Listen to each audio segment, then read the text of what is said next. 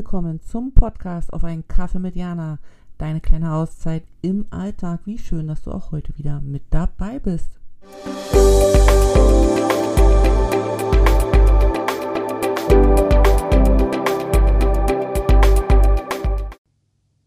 Hallo und herzlich willkommen zu einer neuen Podcast-Folge im Podcast auf einen Kaffee mit Jana. Ich habe auch heute wieder keinen Kaffee dabei, sondern heißes Wasser weil wir nämlich alle etwas krank sind und in China ist es üblich, äh, dann heißes Wasser zu trinken. Heißes Wasser hilft hier übrigens gegen alles, gegen Übelkeit, gegen Erkältung, gegen Migräne, ich glaube vielleicht sogar gegen Knochenbrüche, ich weiß es nicht. Ähm, es ist so ein Phänomen, dass man hier warmes Wasser trinkt, weil es den Body von innen ihm wärmt, was eben immer gut ist, weil unser Körper eigentlich nicht dafür gemacht ist, auf kalte, ähm, Essens und Trinken, also Nahrungsmittel, Essen und Trinken, ähm, zu reagieren. Also er liebt es eigentlich warm und deswegen trinke ich immer mein warmes Wasser und das, glaube ich, wird auch etwas sein, was ich äh, mit nach Deutschland nehme.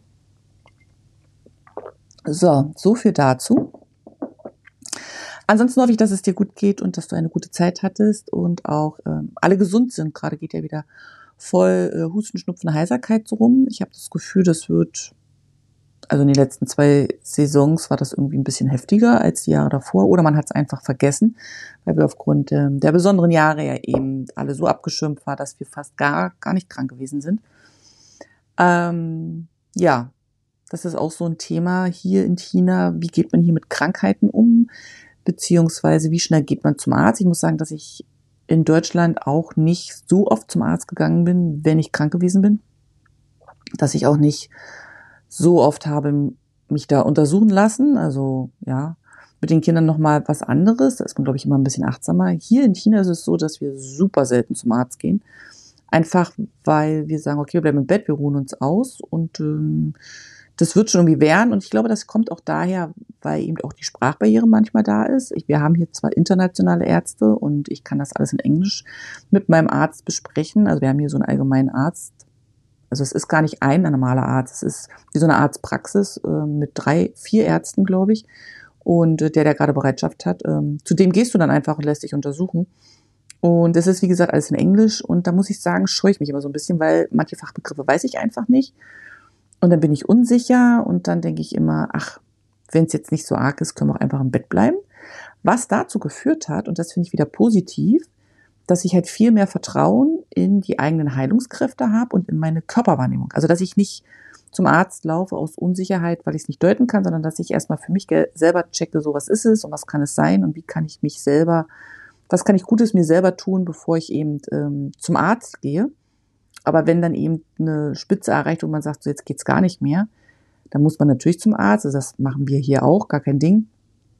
Aber bis dato versuchen wir da einfach in, in unsere Intuition zurückzufinden. Und das, muss ich sagen, ist eine sehr schöne ähm, Entwicklung, wie sagt man denn, Erfahrung, die ich so in den letzten Jahren machen durfte, mir da einfach wieder viel mehr zu vertrauen. Und wenn ich dann auch zum Arzt gehe und sage, also ich bin jetzt krank, weil ich ihm dann ganz genau sagen kann, was mir weh tut und er mir da aber, also entweder mich das bestätigt oder aber er braucht mir nichts mehr erzählen, und ich weiß nicht, was er erzählt. Weißt du, wie ich meine? So im Sinne von, ähm, er sagt mir, was ich habe. Nee, ich weiß, was ich habe und möchte von ihm wissen, ob meine Wahrnehmung stimmt.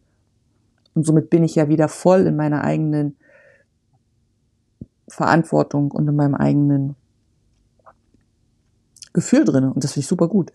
Also das habe ich hier gelernt und ähm, auch in Bezug auf unsere Kinder ist es so, dass wenn dann wirklich Symptomatiken so sind, dass ich mir keinen Reim drauf machen kann, dass wir dann zum Arzt gehen. Und dann war es immer auch so, dass es dann genau richtig gewesen ist, weil dann wirklich was gewesen ist, was nur mit Antibiotikum behandelt werden durfte oder musste auch sogar.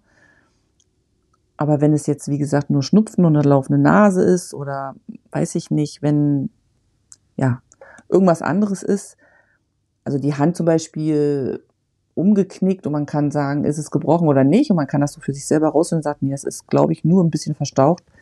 Ähm, dass man dann auf seine eigenen Heilungskräfte zurückkommt. Also das muss ich sagen, dieses die Intuition bezüglich was Körper angeht, habe ich hier viel gelernt. Und ich hoffe und wünsche mir für mich selber, dass ich mir das, äh, wenn ich zurück in Europa bin, beibehalte und auch das Vertrauen mir nicht wieder kaputt machen lasse, weil mir andere von außen einreden, dass man das abklären muss. Sondern dass ich sage, nee, ich weiß ja, was ich habe und wie ich funktioniere. Und ähm, ich vertraue mir. Ich vertraue mir mehr, als wenn ein Fremder mir erklärt, was ich habe. Ja, also das letzte Mal so, das war gerade der Gedanke, der war gerade da. Genau, das wollte ich jetzt nochmal so teilen. Eigentlich wollte ich was ganz anderes mit dir teilen. Und zwar wollte ich mit dir teilen, pass auf, jetzt kommen wir zur eigentlichen Geschichte für, den, für die heutige äh, gute Minute, die wir hier miteinander haben. Ich war in Hongkong. Ich war die letzten drei Tage in Hongkong und habe dort eine Freundin besucht. Und das Besondere daran ist, dass ich alleine geflogen bin ich bin ohne meine Familie geflogen, ohne meinen Mann und ohne meine Kinder, weil zum einen es sich zeitlich nicht hat einrichten lassen und zum zweiten, weil ich alleine fliegen wollte. Und ich habe im Zuge dieser Vorbereitung auf diesen Dreitagestrip überlegt, weil ich das letzte Mal alleine als Jana unterwegs gewesen bin. Und das war 2019.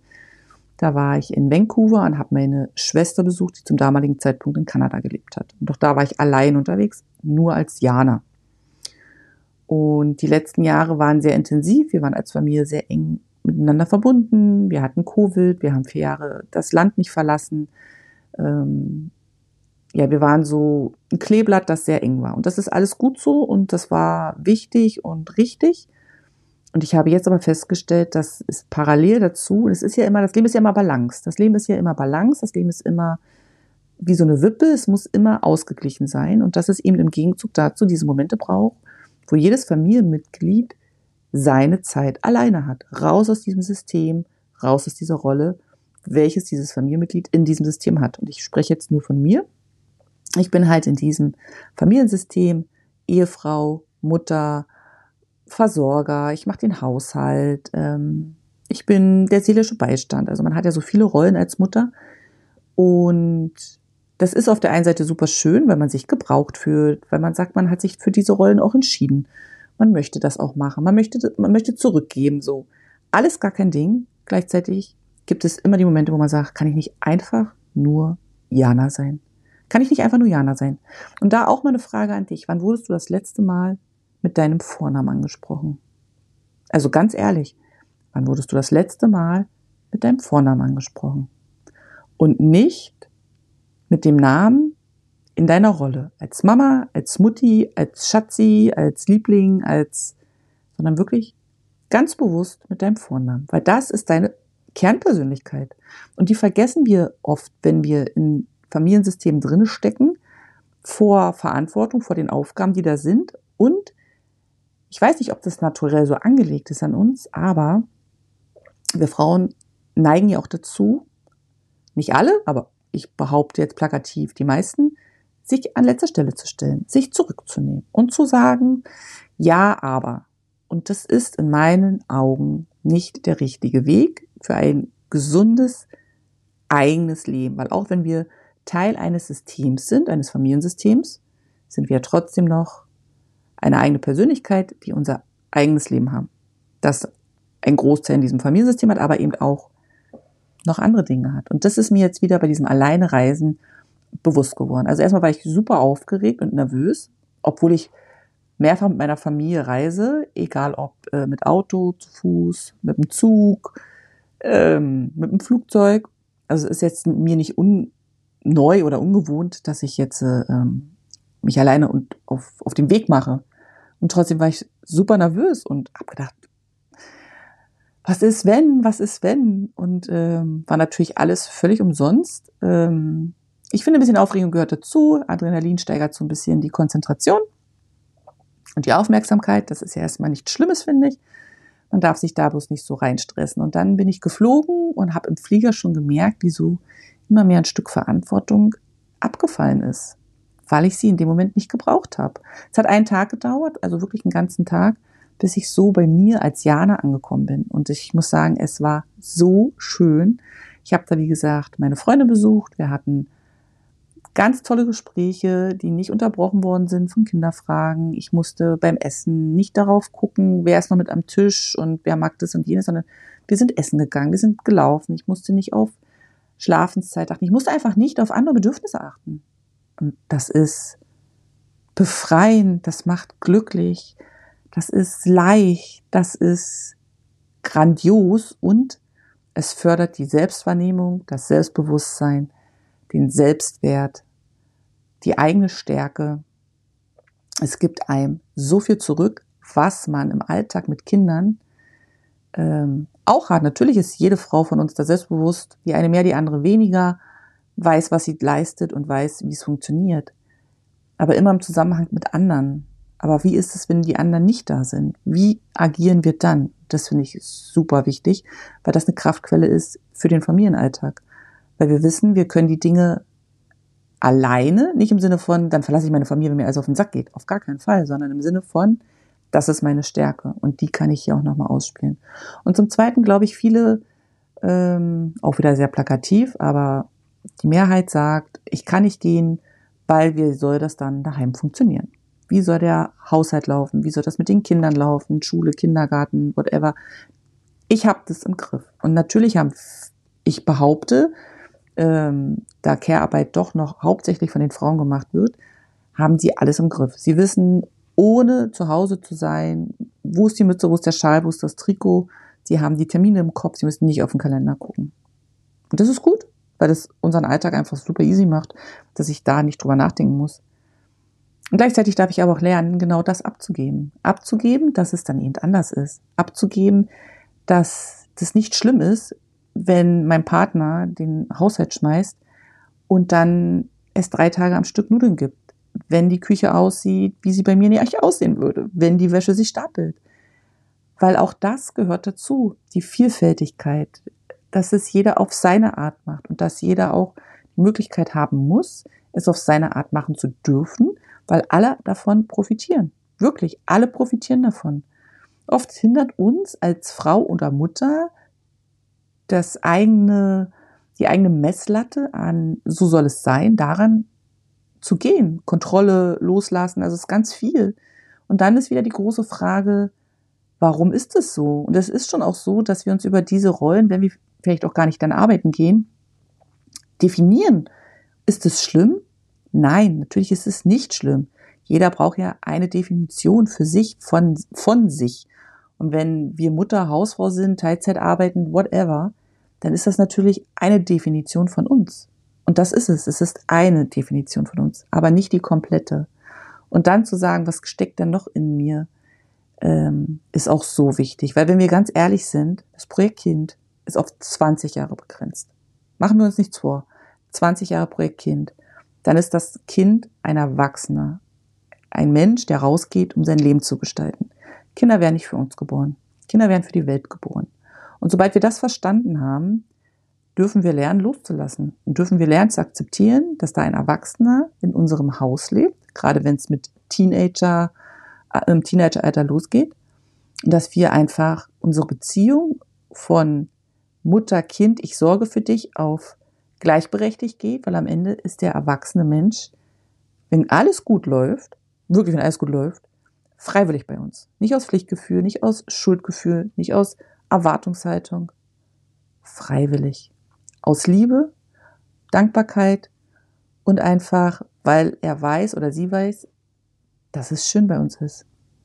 Aber man kann sich nicht so fixieren auf dieses Projekt Kind und hoffen, es geht unendlich so weiter es wird es nicht gehen. Und ich glaube, dass das eben auch so ein großes, mm, ja, dass das eben bei vielen dann schwerfällt, wenn dann Projekt Kind auf einmal abgeschlossen ist und dann dieser Lebensinhalt fehlt. Und deswegen kann ich nur empfehlen, wirklich da einen Schritt zurückzutreten, ein Stück raus aus der eigenen Rolle und zu sagen, aber wer bin ich denn noch außer?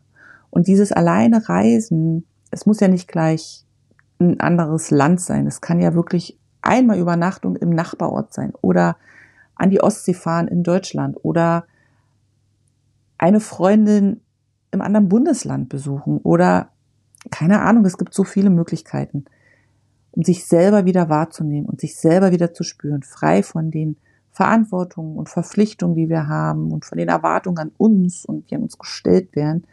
Das ist so reinigend und so wichtig, weil am Ende Die Kinder machen es auch. Die Kinder leben in unserem System und die haben ihre Freunde, die gehen regelmäßig raus aus dem System, um sich zu erfahren. Und da haben wir vollstes Verständnis für, weil wir sagen, ja, finde raus, wer du bist, erfahre dich, erlebe dich, ähm, schau, was du kannst. Da fördern wir das.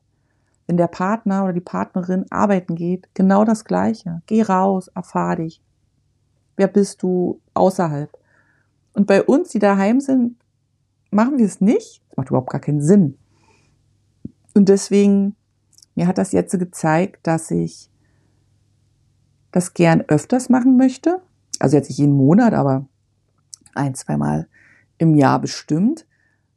Für mich. Und dann tut's auch meiner Familie gut, weil ich dann ja nochmal wesentlich entspannter komme. Ich komme mit neuen Geschichten, die ich erzählen kann, mit neuen Ideen, mit einer neuen Energie. Ich bin wie erholt. Wir fahren ja auch in Urlaub, um uns vom Alltagsroutine auszuruhen. Warum nicht einmal kurz Pause von der Familie machen? Nicht, ich sage ja nicht, dass sie nervt. Ich sage nur einfach, dass das genauso dazugehört wie das andere und dass wir das äh, unterschätzen, dass wir diesen Freiraum einfach für uns auch brauchen, um unsere Interessen zu sortieren und auszuleben, unsere Gedanken zu sortieren und auszusprechen, um uns eben auch mit Menschen zu treffen, die uns total nah sind. Es kann ja auch sein, dass man eine Freundin hat und ähm, der Partner findet die jetzt nicht so knorke. Das ist gar nicht schlimm, das ist auch total normal, aber will ich deswegen auf meine Freundin verzichten? Nein, will ich nicht. Also ich muss sagen, dass diese Reise jetzt äh, so beflügelnd gewesen ist für mich, auf so vielen Ebenen und auch so ein Kindheitstraum von mir erfüllt hat. Ich habe mir immer gewünscht, ähm, weltweit Freunde zu haben. Und ich bin in der DDR geboren und groß geworden. Da war irgendwie in meiner, bis, bis die Wende kam, da war ich elf, überhaupt kein Raum für, wie soll das funktionieren im Ausland. Also, ne, wir, wir sind nicht ins Ausland gereist, wir waren in der DDR fertig. Und trotzdem hatte ich irgendwie so dieses, wie cool wäre das, wenn man ein anderes Land muss, um seinen Freund zu besuchen. Ich fand das irgendwie exotisch und aufregend. Ich fand das interessant. Ich fand das spannend. Jetzt habe ich das. Ich habe mir einen virtuellen Freundeskreis aufgebaut, einen Online-Freundeskreis aufgebaut, seitdem ich im Ausland lebe und ich habe schon einige davon treffen dürfen. Ich weiß, dass ich noch einige treffen werde, mit großer Vorfreude. Und das ist so toll zu sehen, dass Freundschaften über Kontinente, über Zeitzonen auf Entfernung entstehen können, dass man nicht im selben Ort leben muss, um Nähe zu haben, dass man, wenn man sich dann sieht, da anknüpft, wo man beim letzten Mal aufgehört hat, oder auch, wenn ich das, das erste Mal Menschen online oder offline treffe, die ich nur online kenne, man das Gefühl hat, es war nie anders, das ist so toll, es ist so wertvoll für mich, also für mich auch ein sehr wertvolles Geschenk aus der China-Zeit, diese ganzen Verbindungen zu haben, dieses Miteinander zu haben, diesen Austausch zu haben, zu sehen, dass das eben alles möglich ist, auch wenn man in verschiedenen, ja, verschiedenen Weltkugeln, Seiten lebt, so. Ähm, Gerade Thema Freundschaft und so, das hat mich ja auch ähm, sehr beschäftigt die letzten, also seitdem ich da bin. Ich, weil als wir gekommen sind, hatte ich, würde ich sagen, einen großen Bekanntenkreis in Deutschland.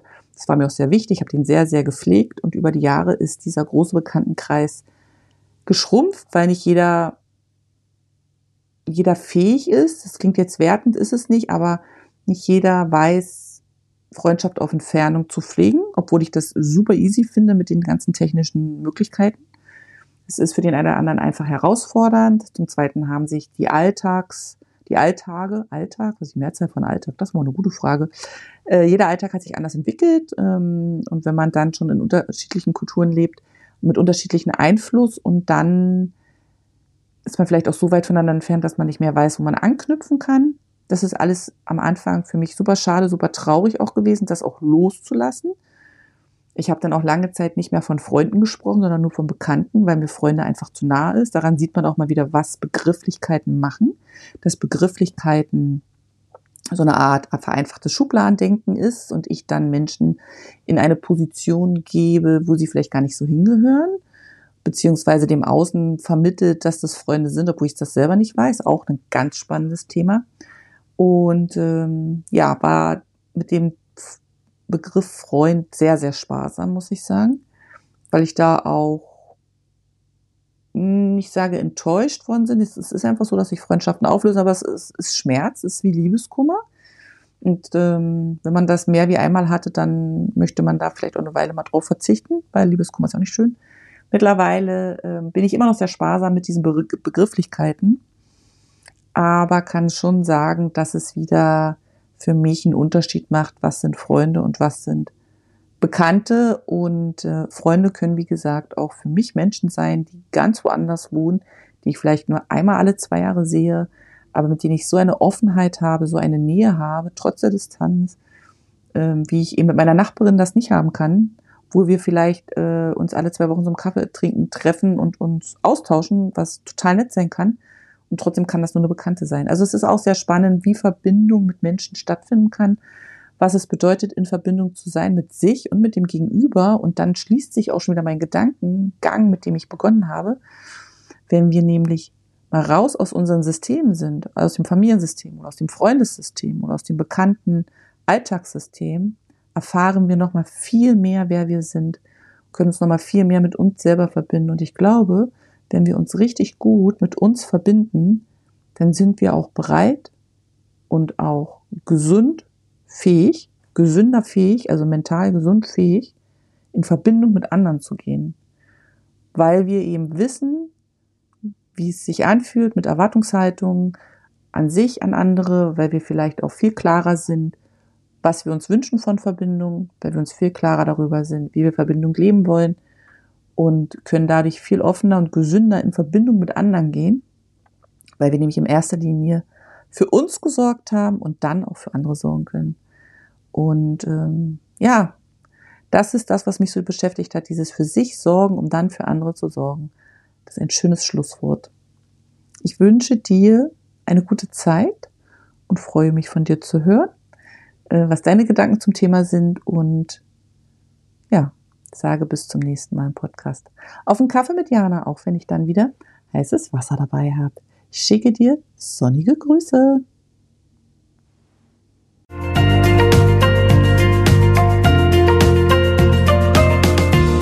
dass du auch heute wieder mit dabei warst und ich freue mich, wenn du den Podcast abonnierst, kommentierst und anderen weiterempfiehlst. Bis zum nächsten Mal. Sonnige Grüße von mir.